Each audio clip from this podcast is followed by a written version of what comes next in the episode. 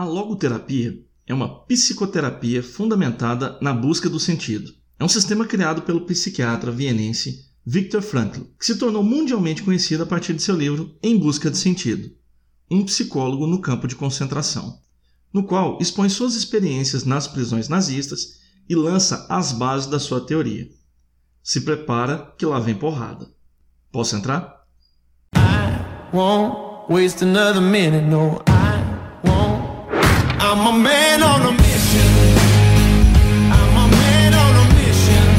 E aí, tudo bom? Eu quero viver em um Brasil produtivo e ajudar as pessoas a serem a sua melhor versão. Para isso, eu compartilho técnicas de produtividade e formas de como fazer melhor as coisas. Meu nome é Fernando Sobrinho e você está no Balanço Focado.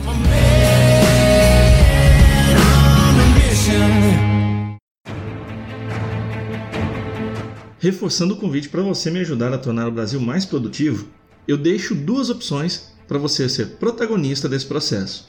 Mas olha só, faça isso apenas se o conteúdo que produzimos aqui realmente está agregando valor para você. A primeira forma é compartilhando o conteúdo que eu distribuo através do blog e do podcast através das redes sociais.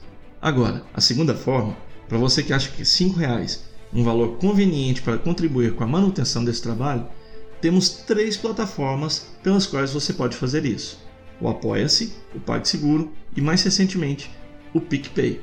É só ir em Quer Ajudar, escolher a sua plataforma preferida e fazer como o Felipe Heimer, mais um dos patronos aqui do Balanço Focado. Valeu, Felipe! E você, o que está esperando? Tira o escorpião do bolso aí, meu!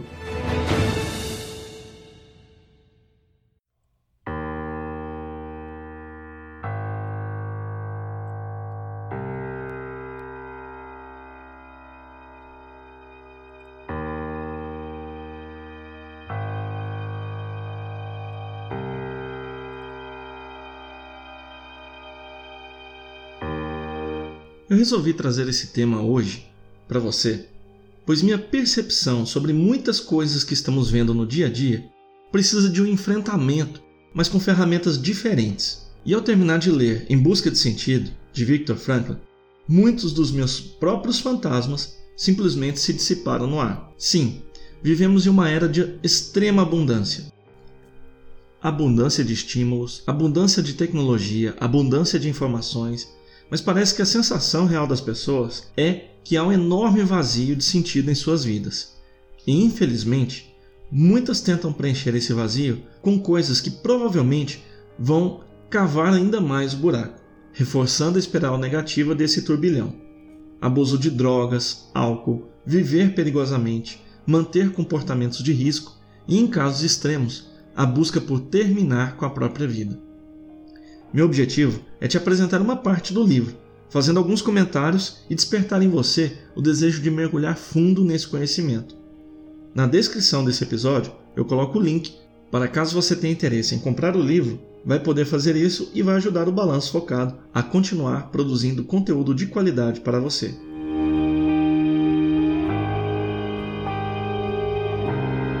A essência da existência. Esta ênfase sobre a responsabilidade se reflete no imperativo categórico da logoterapia, que reza: viva como se já estivesse vivendo pela segunda vez, e como se na primeira vez você tivesse agido tão errado como está prestes a agir agora. Parece-me que nada estimula tanto o senso de responsabilidade de uma pessoa como esta máxima, a qual a convida a imaginar primeiro que o presente é passado e, em segundo lugar, que o passado ainda pode ser alterado e corrigido. Semelhante preceito a confronta com a finitude da vida e com o caráter irrevogável daquilo que ela faz de sua vida e de si mesma. Logoterapia procura criar no paciente uma consciência plena de sua própria responsabilidade. Por isso, precisa deixar que ele opte pelo que, perante que ou perante quem, ele se julga responsável. Eis porque um logoterapeuta é dentre todos os psicoterapeutas, o que menos se vê tentado a impor julgamento de valores a seus pacientes, porque jamais permitirá a ele transferir ao médico a responsabilidade de ajudar. Por isso, é o paciente quem decide se deve interpretar a tarefa de sua vida como uma pessoa responsável perante a sociedade ou perante a sua própria consciência.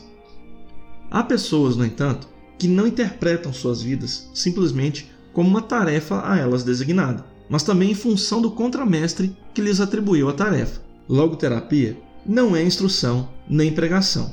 Ela está tão distante do arrazoado lógico como da exortação moral. Em linguagem figurada, o papel do logoterapeuta é, antes, o de um oculista do que de um pintor. O pintor procura transmitir-nos uma imagem no mundo como ele o vê. O oftalmologista procura capacitar-nos a enxergar o mundo como ele é na realidade.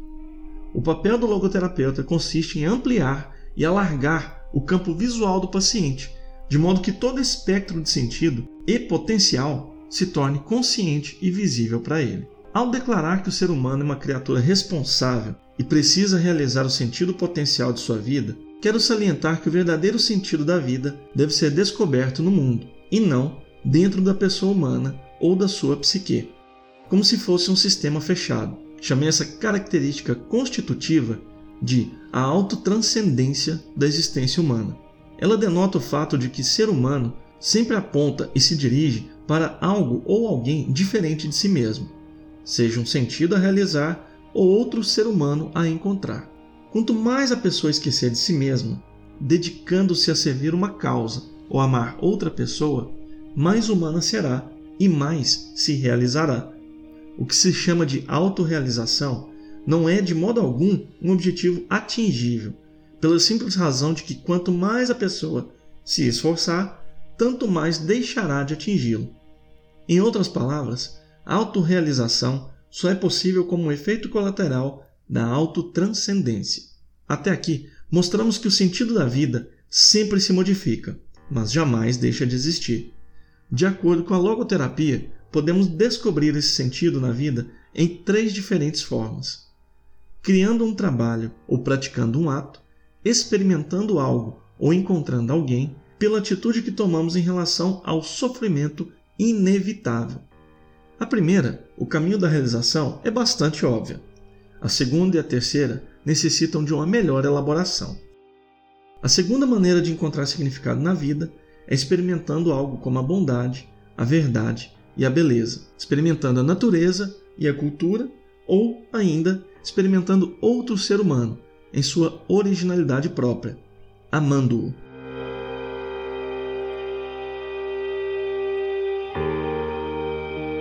Eu gosto muito daquela definição que Victor colocou no início desse trecho. Vou repeti-la aqui para você ouvir. Viva como se já estivesse vivendo pela segunda vez e como se na primeira vez você tivesse agido tão errado como está prestes a agir agora. Esse trecho, essa fala, ajuda você a ter uma clareza enorme e a refletir com mais profundidade as importantes decisões que você toma, a pensar nas consequências de cada uma delas. O fato é que quanto mais você tem experiência, mais decisões já tomou e com isso, mais entendimento sobre as consequências você tem. E dois exercícios são muito bons para você que ainda não tem tanta experiência de vida assim, e eu vou compartilhar esses exercícios aqui com você.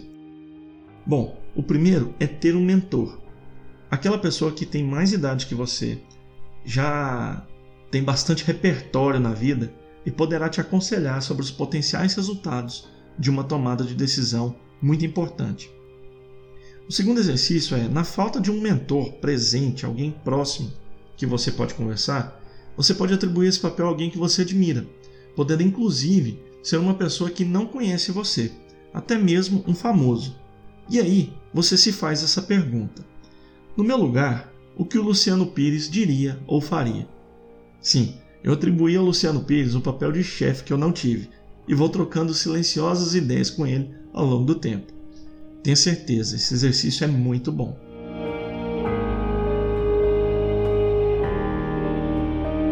O sentido do amor.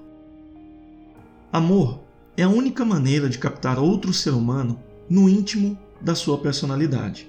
Ninguém consegue ter consciência plena da essência última de outro ser humano sem amá-lo.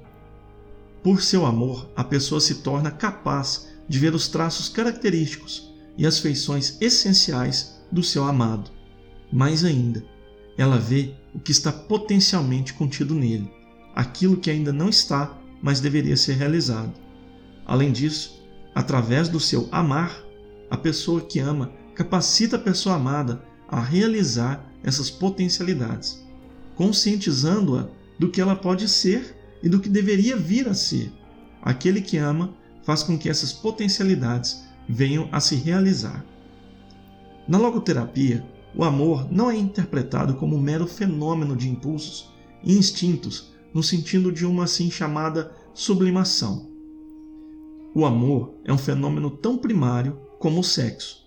Normalmente, sexo é a modalidade de expressão do amor. O sexo se justifica e é até santificado no momento em que, porém, apenas enquanto for veículo do amor. Dessa forma, o amor não é entendido como mero efeito colateral do sexo, e sim é entendido como um meio de expressar a experiência daquela união chamada amor.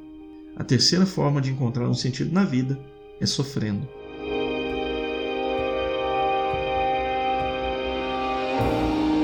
Mais um comentário antes de irmos para a última parte desse trecho que eu estou compartilhando com você.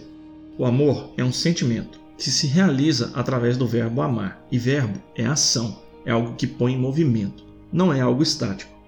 Tenho convicção que se do seu lado há uma pessoa que o motiva a ir além, que inspira você a ser a sua melhor versão, isso significa que o amor está efetivamente operando na sua vida e você encontrou aí um bom sentido para ela.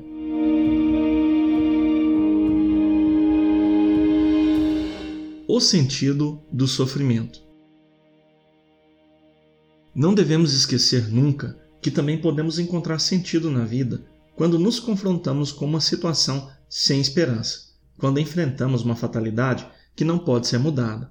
Porque o que importa, então, é dar testemunho do potencial especificamente humano no que ele tem de mais elevado, e que consiste em transformar uma tragédia pessoal num triunfo, em converter o nosso sofrimento numa conquista humana. Quando já não somos capazes de mudar uma situação, podemos pensar numa doença incurável, como um câncer, que não se pode mais operar, somos desafiados a mudar nós próprios. Quero citar um exemplo bem claro. Certa vez, um clínico geral de mais idade veio consultar-me por causa de uma depressão muito profunda. Ele não conseguia superar a perda de sua mulher, que falecera fazia dois anos e a qual ele amara acima de tudo. Bem, como eu poderia ajudá-lo? Que poderia lhe dizer?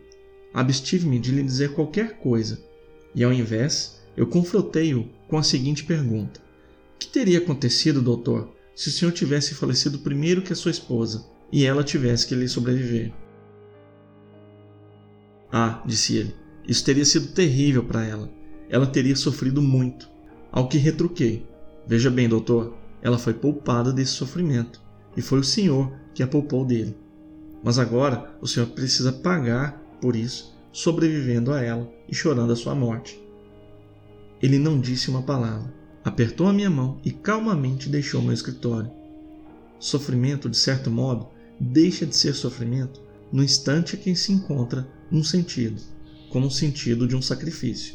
É claro que esta não foi propriamente uma terapia, uma vez que, em primeiro lugar, o seu desespero não era nenhuma doença, em segundo, eu não podia alterar a sua sina, não podia ressuscitar a sua esposa. Mas o que eu consegui naquele momento foi mudar a sua atitude frente ao destino inalterável, visto que a partir daquela ocasião ele pelo menos podia ver um sentido em seu sofrimento. Um dos princípios fundamentais da logoterapia está em que a principal preocupação da pessoa humana não consiste em obter prazer ou evitar a dor, mas antes em ver um sentido em sua vida.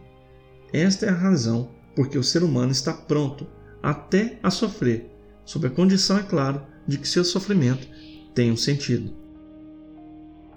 É preciso deixar perfeitamente claro, no entanto, que o sofrimento não é de modo algum necessário para encontrar sentido. Insisto apenas que o sentido é possível, mesmo a despeito do sofrimento, desde que naturalmente o sofrimento seja inevitável. Se ele fosse evitável, no entanto, a coisa significativa a fazer seria eliminar a sua causa, fosse ela psicológica, biológica ou política. sofrer desnecessariamente é masoquista e não heróico. Edith Weiskopf Joelson, que em vida foi professora de psicologia da Universidade da Geórgia, afirmou em seu artigo sobre logoterapia que nossa atual filosofia de higiene mental acentua a ideia de que as pessoas deveriam ser felizes, que infelicidade é sintoma de desajuste.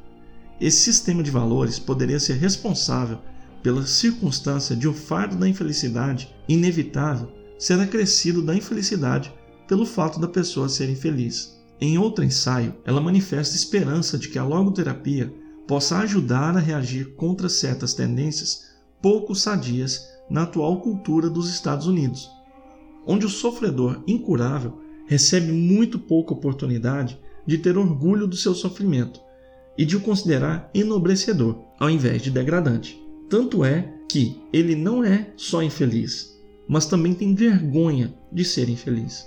Existem situações em que se está impedido de trabalhar ou de gozar a vida.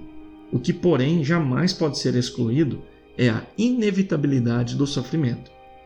Ao aceitar esse desafio de sofrer com bravura, a vida recebe um sentido até o seu derradeiro instante, mantendo esse sentido literalmente até o fim. Em outras palavras, o sentido da vida é um sentido incondicional, por incluir até o sentido potencial do sofrimento inevitável. Gostaria de recordar aquilo que foi, talvez, a mais profunda experiência por que passei no campo de concentração. As chances de sair dali com vida não passavam de uma em 28, como se pode verificar facilmente em estatísticas exatas. Não parecia nem mesmo possível, e muito menos provável, que o manuscrito do meu primeiro livro, que ocultei dentro da minha capa ao chegar em Auschwitz, jamais pudesse ser salvo. Assim, tive que sofrer e superar a perda do meu filho espiritual. Parecia agora que nada nem ninguém sobreviveria a mim, nem filho físico, nem filho espiritual que fossem meus. Vi-me assim confrontado com a questão de se, dentro dessas circunstâncias, minha vida careceria de qualquer sentido. Em última análise, eu ainda não percebia que uma resposta para essa questão com que eu estava me batendo tão desesperadamente já estava à minha espera e que pouco depois ela me seria dada. Foi quando tive que entregar a minha roupa e, em troca, herdei os trapos surrados de um recluso que fora mandado para a câmara de gás, logo depois da sua chegada à estação ferroviária de Auschwitz. Em lugar do grande número de páginas do meu manuscrito, encontrei no bolso da capa recém-adquirida uma única página arrancada de um livro de orações hebraico contendo a principal oração judaica, o Shem Israel. Como interpretar semelhante coincidência, se não como um desafio no sentido de viver meus pensamentos em vez de simplesmente colocá-los no papel? Lembro-me que pouco depois me pareceu que eu morreria em futuro próximo, dentro dessa situação crítica. Entretanto, eu tinha uma preocupação diferente da maioria dos meus companheiros. A pergunta deles era: Será que eu vou sair com vida do campo de concentração? Caso contrário, todo esse sofrimento não tem sentido. A pergunta que atormentava a mim era: será que tem sentido todo esse sofrimento, toda essa morte ao nosso redor? Caso contrário, em última análise, não faz sentido sobreviver. Uma vida cujo sentido depende de semelhante eventualidade, escapar ou não escapar, em última análise, nem valeria a pena ser vivida. O livro todo é muito profundo nessa questão de sentido, que é algo mais relevante que a busca contínua da felicidade. Para mim, a grande lição é que só podemos de forma inequívoca encontrar sentido se esse sentido for transcendente à nossa própria existência. Por exemplo, muitas pessoas se queixam do emprego que possuem, mas não percebem que esse emprego possibilita a sua subsistência e o seu desenvolvimento como ser humano, a subsistência e o desenvolvimento das pessoas que ama, que por si só já são motivos suficientemente bons para que a pessoa seja agradecida. Acha que não é verdade?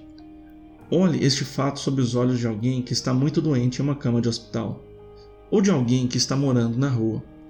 Essas pessoas enxergariam que esse sofrimento do emprego ruim certamente teria um peso muito menor que o que estão carregando atualmente.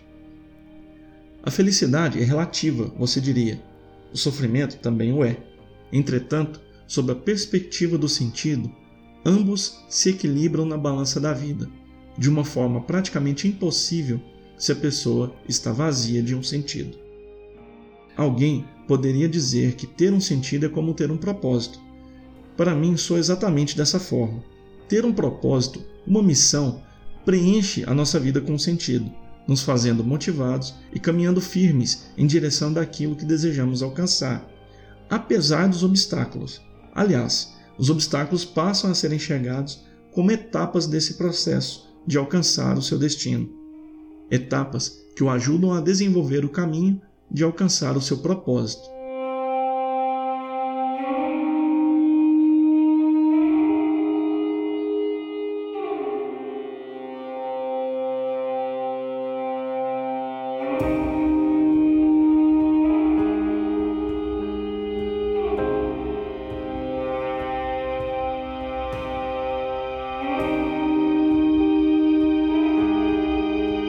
Obrigado por você que ficou até aqui.